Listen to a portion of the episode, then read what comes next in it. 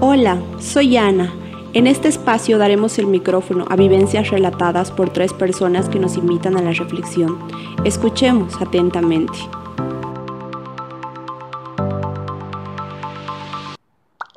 No, estoy harto. Ya no puede ser otra vez. Cada día, cada día en la escuela, en la salida, mi muro de Facebook, otra vez un meme, fotos, mensajes ofensivos. Hablé con los profesores y todo empeoró.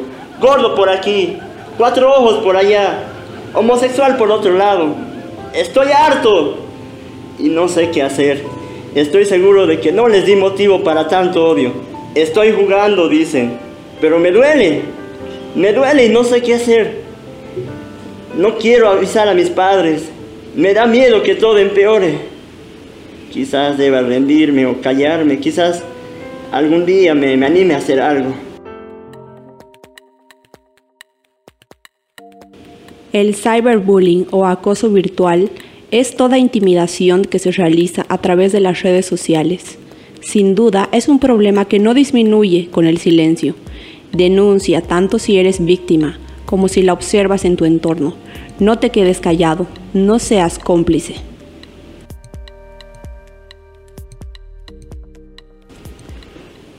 Qué contenta que estoy, qué emoción siento. Me gusta salir mucho con mis amigos y ver las redes sociales. Es un tiempo muy feliz para mí en estos momentos. Conocí a alguien muy especial. Jamás pensé encontrar a alguien que comparta tanto mi forma de pensar. Se preocupa por mí, es alegre, sé que puedo contar con él.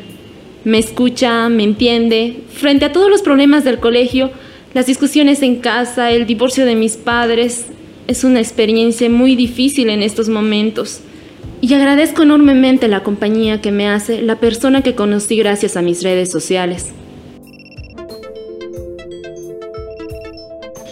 Uy, qué desesperación. Me atrasé, no podía decidirme. Me puse muy, muy nerviosa. No sabía qué ponerme, cómo debería peinarme. Después de todo era nuestro primer encuentro. Al llegar no lo pude identificar. Pensé que se habría ido. Quizás se arrepintió. Lo busqué por un lado y por el otro. Después de llamar varias veces, logré encontrarlo. No podía creer lo que vi. Fui engañada, traicionada. Esto no podía ser verdad. La persona en la que tanto había confiado, mi confidente, mi amigo, no era quien me dijo, en lugar de alguien que compartiera mi edad, encontré a una persona de 40 años. ¿En quién puedo confiar? ¿Con quién puedo hablar?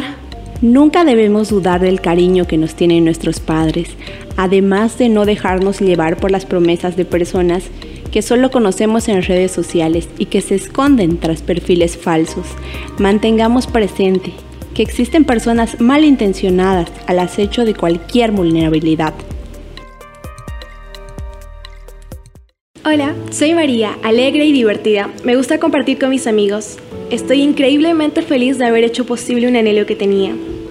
Enrique, la persona que tanto me gustaba desde que era pequeña, me dijo que me quería. Y por fin éramos novios. Era como lo había imaginado. A veces se enoja, pero siempre es atento, cariñoso, me escucha y me entiende. Ya van tres veces de noviazgo, pero me hizo una petición extraña. Realmente no creo que sea nada solo una petición común de cualquier pareja. Cada vez me insiste, se enoja cada vez más. Me da miedo acceder a sus exigencias, realmente me dio vergüenza. Pero más miedo me da haberlo enojado. Creo que es algo normal. Acepté después de mucha insistencia, siempre con el miedo a la amenaza de ruptura de nuestra relación. En el colegio todos estaban raros, me miraban, susurraban, quizá era porque llegué tarde.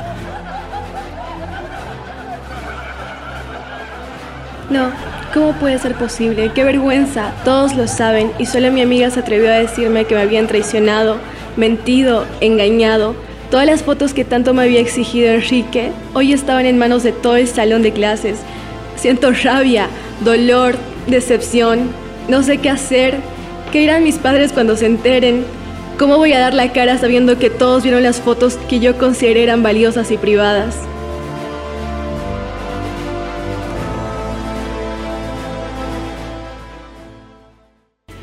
Todos y todas tenemos el derecho de vivir una vida libre de violencia. No te calles, denuncia en caso de enfrentar cualquier tipo de violencia. La mejor opción siempre será buscar ayuda de tu familia o de personas en quienes confíes. Y siempre recuerda no aceptar a personas extrañas en tus redes sociales, no publicar información personal, ni compartir fotos o videos que te pongan en una situación vulnerable. Te los recomienda el Comité Comunitario Juvenil contra la Trata de Personas y el programa Movilizados contra la Trata. Una producción de el Comité Comunitario de Juventudes contra la Trata de Personas, el CADL, con el apoyo de EDUCO y la Agencia Catalana de Cooperación al Desarrollo.